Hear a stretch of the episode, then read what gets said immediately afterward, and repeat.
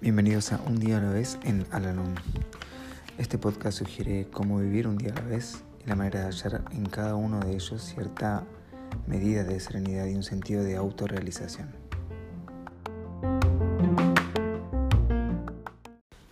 Hola, ¿cómo están? Les doy la bienvenida una vez más a nuestro podcast, este espacio en donde realizamos la lectura diaria del libro Un día a la vez en Alanón Hoy vamos a realizar la lectura que corresponde al día 17 de marzo. Cierto grupo de Alanón nunca tuvo más de nueve miembros, a pesar de que había cuatro grupos de alcohólicos anónimos en un área de unos tres kilómetros. Todos, menos tres de ellas, las que organizaron el grupo, constantemente se iban y eran reemplazados por otros. Entonces las tres fundadoras se decían, ¿qué puede hacerse? Simplemente no se dieron cuenta de cómo Alanón podía ayudarlos. En las reuniones acostumbraban a narrar historias horrendas acerca de lo que decían o hacían los alcohólicos.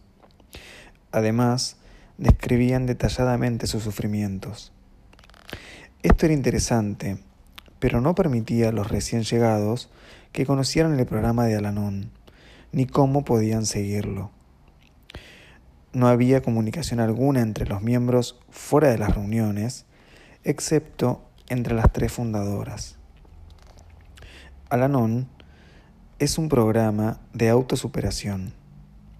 Se nutre de la amistad y del interés recíproco de todos los miembros y del estudio a fondo de los principios de Alanón descritos en los doce pasos, las doce tradiciones y los lemas.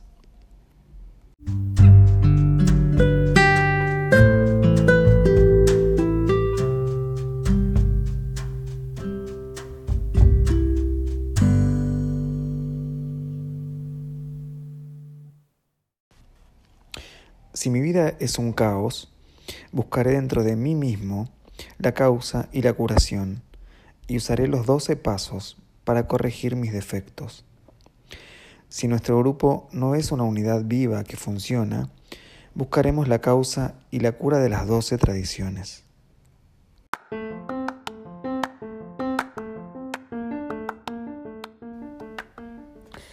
Hemos llegado al final del podcast del día de hoy y como siempre los invito a unirse en nuestra oración de la serenidad.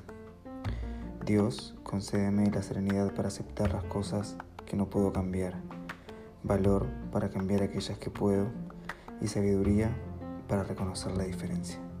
Suerte.